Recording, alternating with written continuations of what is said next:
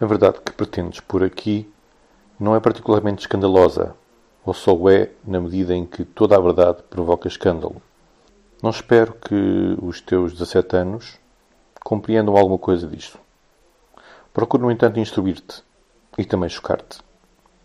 Os teus preceptores, que eu próprio escolhi, deram-te uma educação austera, vigiada, talvez excessivamente protegida, da qual espero, apesar de tudo, um grande bem para ti e para o Estado.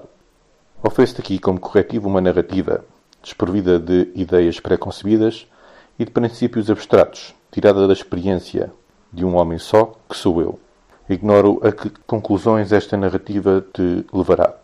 Conto com este exame dos factos para me definir, talvez julgar-me, ou pelo menos para me conhecer melhor antes de morrer. Como toda a gente sabe, só disponho de três meios para avaliar a existência humana. O estudo de nós próprios, o mais difícil e o mais perigoso, mas também o mais fecundo dos métodos. A observação dos homens, que na maior parte dos casos fazem tudo para nos esconder os seus segredos ou para nos convencer que os têm. Os livros, com os erros particulares de perspectiva que nascem entre as suas linhas. Li quase tudo quanto os nossos historiadores, os nossos poetas e mesmo os nossos narradores escreveram, apesar destes últimos serem considerados frívolos.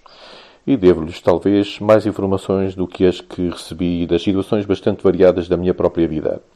A palavra escrita ensinou-me a escutar a voz humana, assim como as grandes atitudes imóveis das estátuas me ensinaram a apreciar os gestos. Em contrapartida, e posteriormente, a vida fez-me compreender os livros.